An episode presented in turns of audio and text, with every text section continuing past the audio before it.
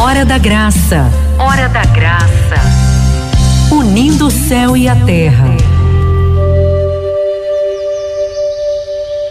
A palavra de hoje está em Mateus capítulo 6, de 25 a 34. Reze comigo. Pelo sinal da Santa Cruz, livra-nos Deus nosso Senhor dos nossos inimigos, em nome do Pai e do Filho e do Espírito Santo. Amém. Sede meu favor, Virgem soberana, livrai-me do inimigo com vosso valor. Glória seja ao Pai, ao Filho e ao amor também, que é um só Deus em pessoas três, agora e sempre sem fim. Amém. São Miguel Arcanjo, defendei-nos no combate. Seja nosso refúgio contra as maldades e as ciladas do demônio. Ordene-lhe Deus, instantemente o pedimos. E vós, príncipe da milícia celeste, pela virtude divina, precipitai ao inferno Satanás e todos os espíritos malignos que andam pelo mundo para perder as almas. Amém. Mateus capítulo 6, 25 a 34 vai dizer assim: Por isso vos digo, não vos preocupeis com a vossa vida, quanto ao que haveis de comer, nem com o vosso corpo, quanto ao que haveis de vestir. Não é a vida mais do que o alimento, e o corpo mais do que a roupa? Olha as aves do céu não semeiam nem colhem, nem ajuntam em celeiros, e no entanto, vosso Pai Celeste as alimenta. Ora, não valeis vós mais do que elas? Quem dentre vós, com as suas preocupações, pode acrescentar um só côvado à duração da sua vida? E com a roupa, por que andais preocupados? Observai os lírios do campo, como crescem, e não trabalham e nem fiam. E, no entanto, eu vos asseguro que nem Salomão, em toda sua glória, se vestiu como um deles. Ora, se Deus veste assim a erva do campo, que existe hoje e amanhã será lançada ao forno, não fará ele muito mais por vós, homens fracos na fé? Por isso, não andeis preocupados, dizendo: que iremos comer? Ou que iremos beber? Ou que iremos vestir? De fato, são gentios que estão à procura de tudo isso. Vosso Pai Celeste sabe que tendes necessidade de todas essas coisas. Buscai em primeiro lugar seu reino e sua justiça, e todas essas coisas vos serão acrescentadas. Não vos preocupeis, portanto, com o dia de amanhã, pois o dia de amanhã se preocupará consigo mesmo. A cada dia basta o seu mal. Palavra da salvação, glória a vós, Senhor.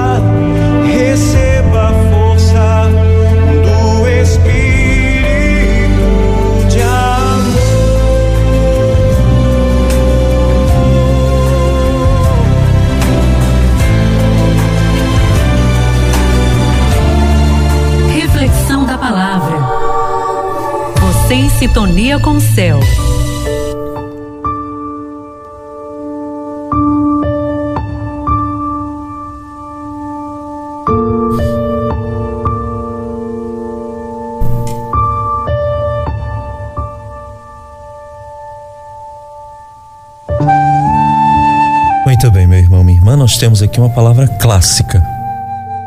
Não vos preocupeis com o dia de amanhã porque o dia de amanhã tem as suas próprias preocupações. Basta-nos as preocupações de hoje. Duas coisas importantes que essa palavra tem para nós. Duas constatações. A primeira, Deus é nosso Pai. Essa é a primeira constatação. Você que está me ouvindo agora, que é pai que é mãe, você que é genitor e genitora, Aliás, não vou usar genitor, genitora não, porque pai e mãe são aqueles que criam. Você que é pai e mãe, você conhece seu filho? Conhece? pai tem mãe que sempre diz, né? Conheço meu filho como a palma da minha mão. Tem mãe que, que conhece o filho pelo arrastado do chinelo, é ou não é? É. Minha mãe, por exemplo, conhece a mim e meu irmão pela forma da gente abrir o portão. É impressionante.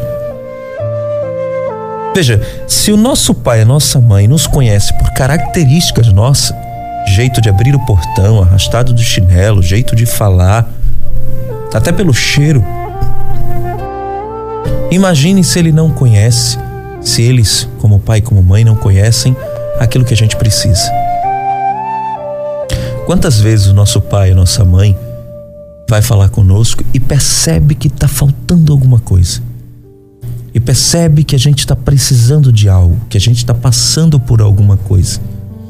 Quantas vezes nosso pai e nossa mãe nos dizem assim: O que é está acontecendo? Você está precisando de alguma coisa? Não, pai, está tudo bem. Não, mãe, está tudo tranquilo. E os nossos pais dizem: Conheço você, meu filho. Eu sei que está acontecendo alguma coisa. Não é assim? Veja, se nosso pai e nossa mãe, que são humanos, falhos e fracos como nós, nos conhecem tão bem, imagina Deus que nos teceu no seio da nossa mãe, que sabe quantos fios de cabelo tem na nossa cabeça, que nos amou antes mesmo da concepção Imagina Deus que criou todas as coisas visíveis e invisíveis. Agora, além dele ser Deus, além dele ser o criador de todas as coisas visíveis e invisíveis, além dele ter criado tudo o que existe, ele é nosso Pai. Você tem noção do que é isso? Você tem um Deus todo-poderoso que tem como especialidade fazer o impossível acontecer. Porque segundo Lucas, capítulo 1, versículo 37, para Deus nada é impossível. Você tem um Deus que criou tudo que existe, tudo que você vê, tudo que você toca, foi Deus quem criou. E submeteu tudo ao homem. Você tem um Deus que é poderoso para ele mesmo vir ao mundo, dar a vida e ressuscitar você tem este Deus que não é somente Deus, é o seu Pai. Então esta é uma verdade que você precisa colocar no teu coração de uma vez por toda. Deus, além de ser Deus, é o meu Pai.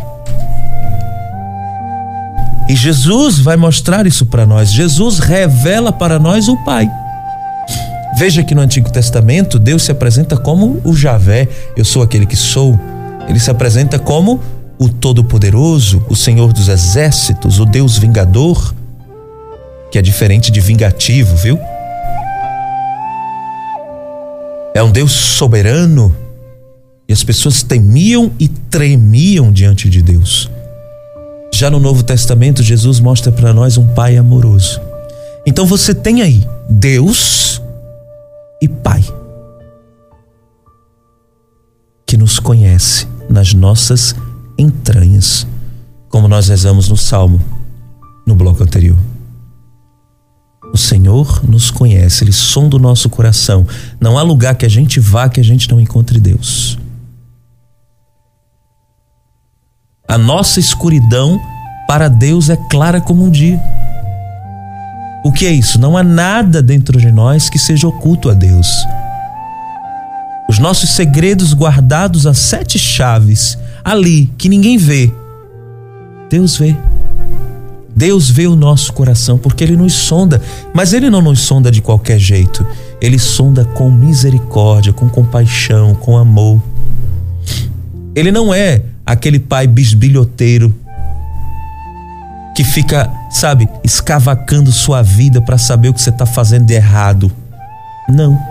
Ele é um Deus que nos sonda, que olha o nosso coração, que olha a nossa vida, mas com, com, com o intuito de nos transformar. Com o intuito de dar a nós aquilo que a gente precisa. Para quê? Para que a gente saia da nossa realidade de treva, de escuridão em que a gente vive. Então, esse é um Deus que nos sonda para nos salvar. Não é um Deus que nos sonda para nos condenar, para nos criticar, para enfiar o dedo na nossa cara. Não é um Deus que nos sonda para nos julgar. É um Deus que nos sonda para nos amar. E por que, que ele nos sonda? Porque ele nos conhece. E quanto mais eu conheço, mais eu amo. Por isso que Deus nos ama infinitamente, porque ele nos conhece infinitamente. E eu sabendo que ele é poderoso para fazer infinitamente mais do que aquilo que eu posso imaginar ou conceber, eu preciso entender que esse Deus, que é meu Pai, pode me dar todas as coisas que eu preciso. Mas por que que nós não acreditamos nesse Deus? Sim, nós não acreditamos. E aí vem a segunda constatação, a segunda coisa importante que esta palavra de hoje tem. Somos fracos na fé. Porque se nós formos fortes na fé o suficiente para entender que este Deus é também Pai e conhece todas as coisas da minha vida e sabe de todas as minhas necessidades, eu vou parar de estar tá chorando por aquilo que eu não tenho e entender que Deus não me dá o que eu quero, ele me dá o que eu preciso. Sabendo que Deus é meu Pai. Todo pai conhece a necessidade do seu filho, e todo pai que se preze e ame só dá o melhor para o seu filho. Olha, essa palavra é tão propícia para este final de ano. Olha o que que Jesus disse para nós, ó. Presta atenção, ó, que coisa interessante, né? Para este final de ano é que a gente tá tão preocupado com roupa, né?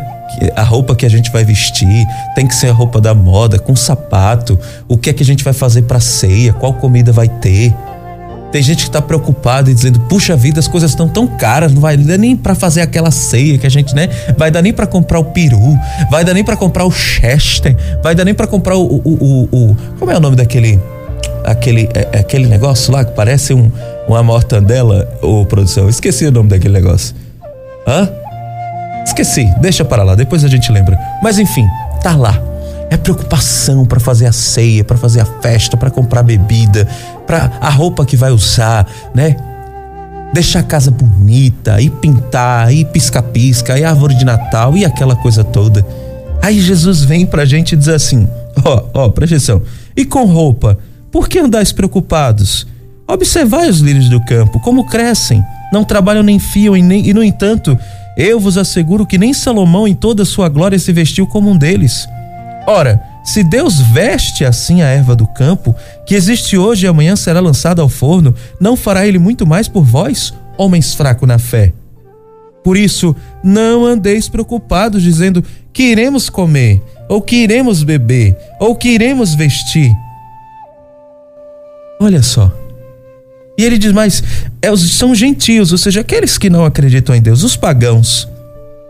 São os gentios que estão à procura de tudo isso.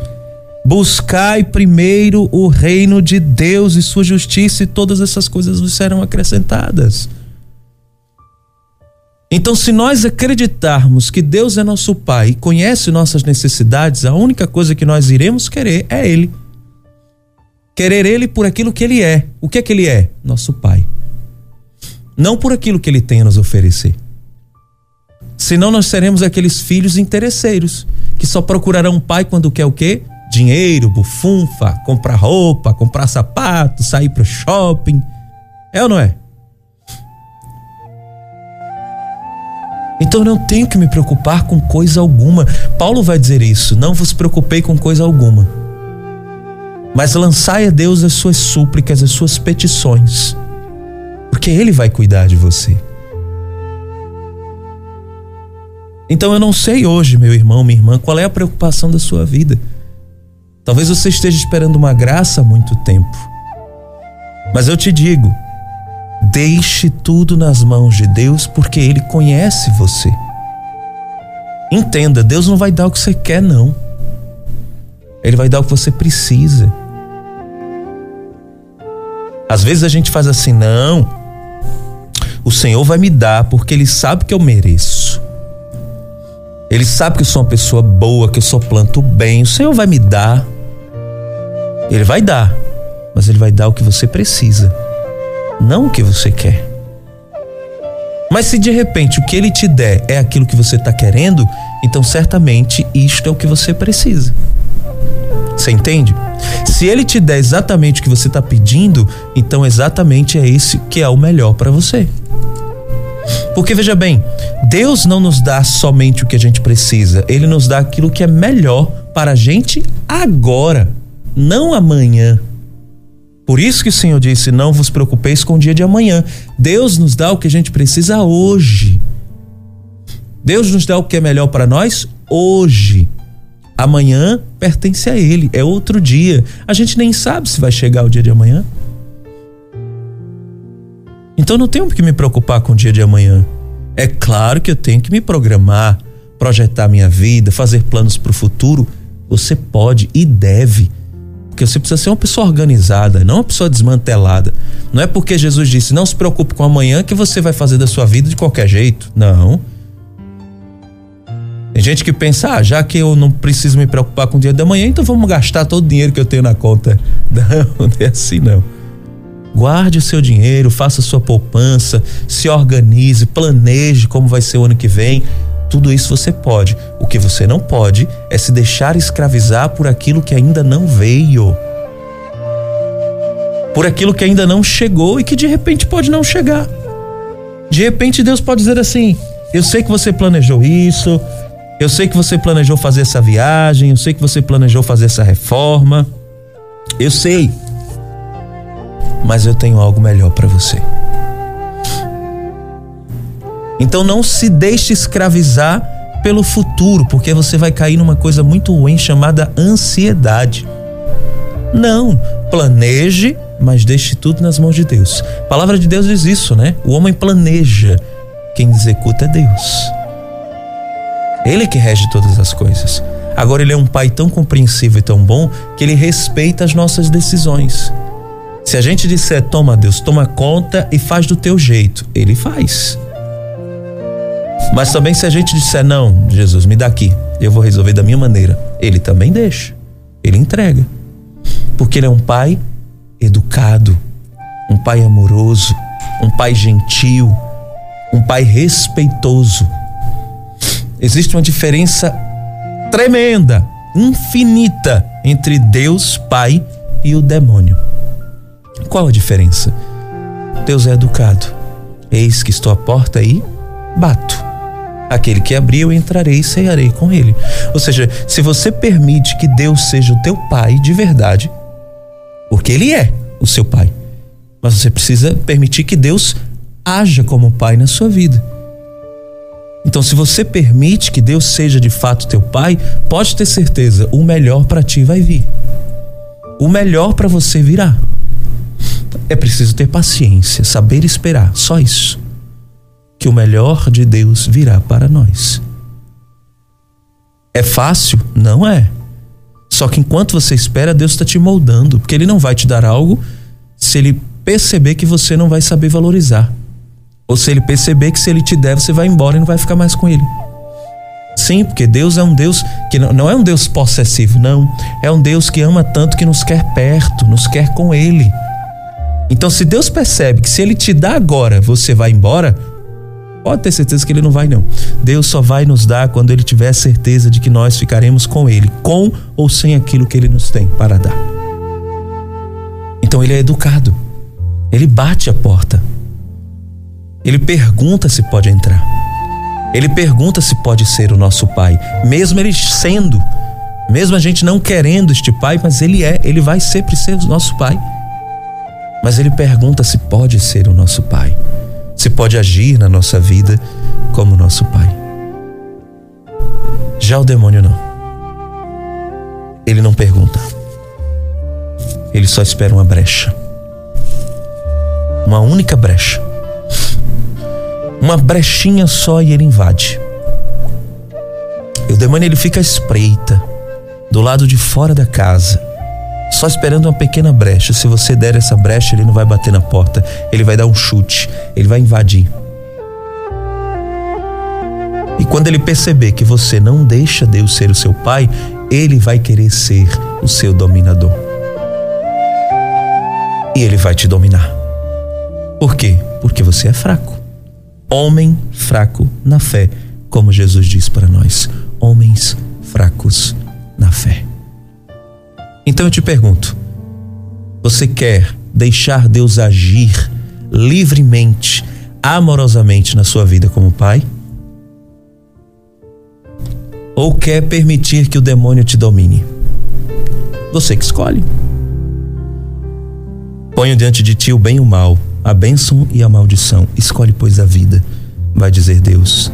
O que, que ele está dizendo? Olha, aqui está o bem e o mal. Aqui estou eu e ali está o demônio. Escolha, pois, a vida. Ou seja, escolha a mim. A escolha é sua. Nós podemos tomar nossas próprias decisões? Podemos, sim. Porque o ser humano ele é livre, ele também pode tomar suas próprias decisões. Nem tudo é o demônio, pelo amor de Deus. Também não estou defendendo esse capiroto, não. Porque ele quer a oportunidade para te destruir. Mas tem coisas que é decisão sua. Você tem livre-arbítrio para isso, mas eu te digo: quando você toma uma decisão com as suas próprias forças, é muito mais propenso o demônio te dominar do que Deus agir na tua vida. Porque com as tuas próprias forças você não consegue avançar nenhum passo. Quando você faz planos por si só, você vai chorar. Vai chorar. Por quê? Porque por mais que você pense as melhores coisas para tua vida, o que Deus tem para você ainda é infinitamente melhor. Porque ele é poderoso para fazer isso. Ele é o teu pai. Portanto, meu irmão, minha irmã, aquilo que você tem hoje é o melhor para você. Eu sei, talvez exista algo que você deseja muito, algo que é bom, algo que vai te trazer felicidade, algo que completa a tua vida. Talvez você queira restaurar a tua família, talvez você, homem, esteja lutando para restaurar o teu casamento para se reconciliar com a tua esposa. Talvez você, esposa, esteja lutando para ter o seu marido de volta, para que ele volte para casa, ou para que ele te aceite de volta. Talvez você esteja lutando pela tua saúde, ou pela saúde de alguém. Talvez você esteja enfrentando agora uma crise financeira, está com muitas dívidas, está aperreado, não sabe o que fazer. Talvez você esteja aí com a tua luz prestes a ser cortada, com a tua água prestes a ser cortada, e você está com a mão na cabeça sem saber o que fazer. Talvez você esteja passando pelo drama do desemprego. Eu não sei qual é a tua situação. Eu não sei hoje qual é a tempestade que você enfrenta. Mas eu sei quem sabe. E quando o Senhor diz para nós: busca primeiro o reino de Deus e sua justiça, e todas essas coisas vos será acrescentada, Ele está dizendo para mim e para você: olha, eu quero entrar na tua tempestade, quero acalmar a tua vida. Mas me dê o leme do seu barco, me deixe conduzir sua vida. E não se preocupe, porque eu estando no teu barco, ele não afunda. Pode vir a tempestade que vier, pode vir o maremoto que vier. Deus estando no barco, não há quem afunde. Porque Ele é quem domina o mar, Ele é quem domina a tempestade. Basta uma palavra dele e tudo se acalma. Só Ele tem palavra de vida eterna. Só Ele pode nos dar o que a gente precisa. Se Deus ainda não mudou a sua situação, entenda, Deus está usando a situação para mudar você. Então aproveita esses processos. Aproveita este momento. Eu sei que é difícil. Talvez você esteja agora, ah, falar é fácil. Não, não é. Porque acredite, meu irmão, eu também espero uma graça. E não é fácil esperar. Quantas vezes a gente não pensa em desistir? Quantas vezes a gente não pensa em jogar tudo pro ar, ir embora, fazer da nossa vida outro jeito, jogar tudo pro alto, chutar o pau da barraca? Quantas vezes? Quantas vezes a gente não diz, poxa, eu me esforço tanto, eu corro tanto, eu brigo tanto para que as coisas aconteçam e ninguém valoriza o meu esforço, ninguém vê a minha mudança de vida. Quantas vezes a gente não faz isso? Mas a gente precisa ter cuidado. E quando Deus nos manda buscar primeiro o seu reino, Ele está dizendo: faça isso. Por quê? Porque você corre risco de cair nesta tentação. Já que ninguém vê minha mudança, já que ninguém quer ver o meu melhor, já que ninguém reconhece o meu esforço, então agora eu vou mostrar o pior que eu tenho. Então agora também vão ter que aguentar o meu pior. Quando o Senhor diz busca o reino de Deus, Ele está dizendo isso. Seja você uma pessoa de Deus e deixa que tudo que você precisa Ele dará. Porque Deus nos dá aquilo que é para nossa salvação. Se você coloca tudo nas mãos de Deus e diz: Senhor, faz a tua vontade na minha vida, tenha certeza que o que ele fará é para tua felicidade. Deus nunca age para a infelicidade dos seus filhos, pelo contrário. Jeremias 11, 29 diz isso: Eu tenho um futuro de graça, eu tenho um futuro garantido para você, de prosperidade e não de desgraça, não de infelicidade. Pelo contrário, é um futuro de felicidade. E qual é a única coisa que eu preciso ofertar a Deus? A minha fidelidade, só isso. Ser fiel a Deus em tudo. Mesmo que as coisas pareçam estar de cabeça para baixo, mesmo que as coisas pareçam estar sem sentido, mesmo que para você pareça que tudo está perdido. Mesmo que para você as coisas pareçam impossíveis, está impossível, louvado seja Deus. Sabe por quê? Porque a especialidade de Deus é fazer o impossível acontecer. Você tem um Deus que é teu Pai e que é poderoso para fazer infinitamente mais do que você pode imaginar ou conceber. Ele faz o impossível acontecer. O problema é que a gente deixou de acreditar em milagres. Os milagres acontecem e estão acontecendo a toda hora, a todo instante. Basta você parar para observar as coisas de Deus. Veja quantos milagres o Senhor não já fez na tua vida. E fará muito mais. A única coisa que você precisa é buscar primeiro a Ele e deixar que todas as tuas preocupações Ele cuide. É só isso. Sabe o que é que mais intrigante é que você sabe disso. Você tem escutado isso sempre, você já escutou isso várias vezes. E por que que a gente está repetindo isso? É porque você ainda não ouviu. É porque você ainda não colocou no coração. E Deus ama tanto que Ele insiste. Ele insiste em te dizer isso. Eu sou seu pai. Calma, fica tranquilo. Eu sei do que você precisa. Eu conheço você. Eu te criei. Eu te fiz, eu sei quantos fios de cabelo tem na tua cabeça, então por que você está preocupado? Não se preocupe, eu sou seu pai. Enquanto eu for seu pai, nada vai faltar para você. Eu só preciso confiar, eu só preciso acreditar.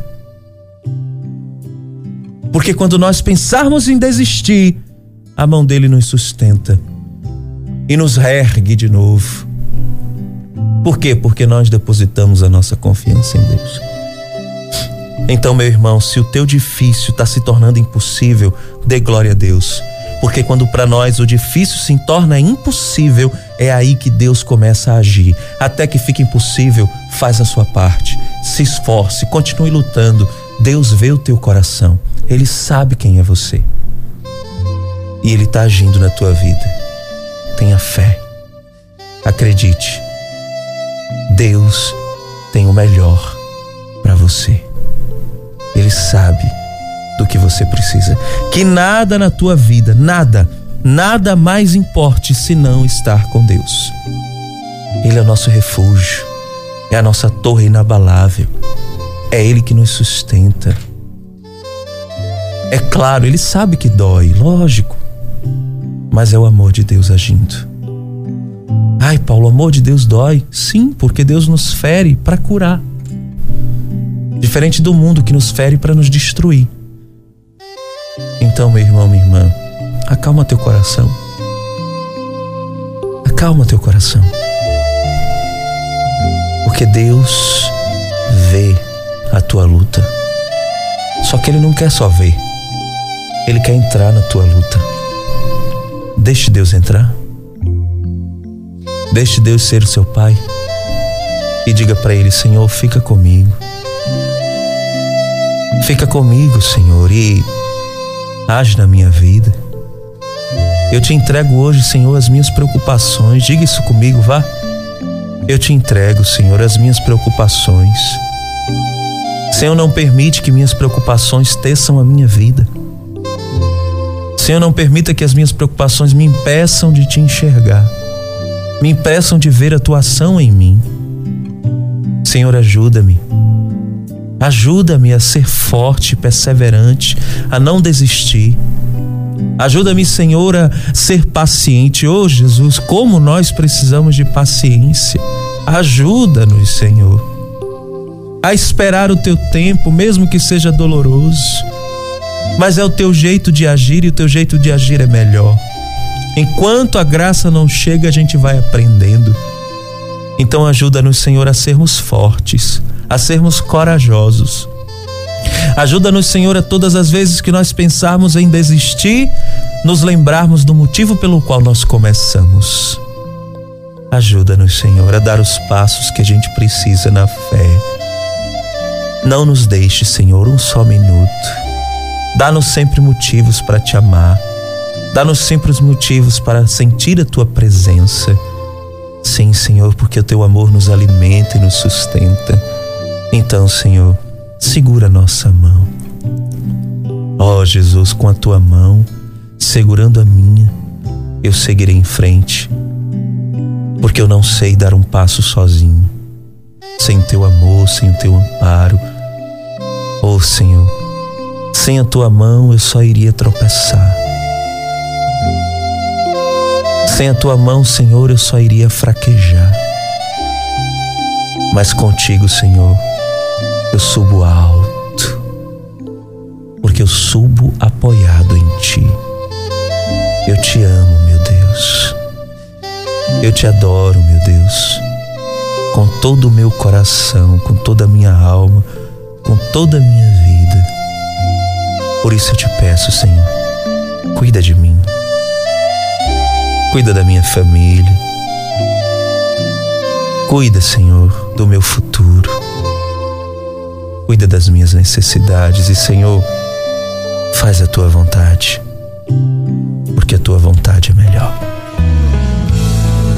A tua vontade, meu Deus, é melhor. Por isso, hoje, a única coisa que eu desejo é ficar contigo. Amém. É uma canção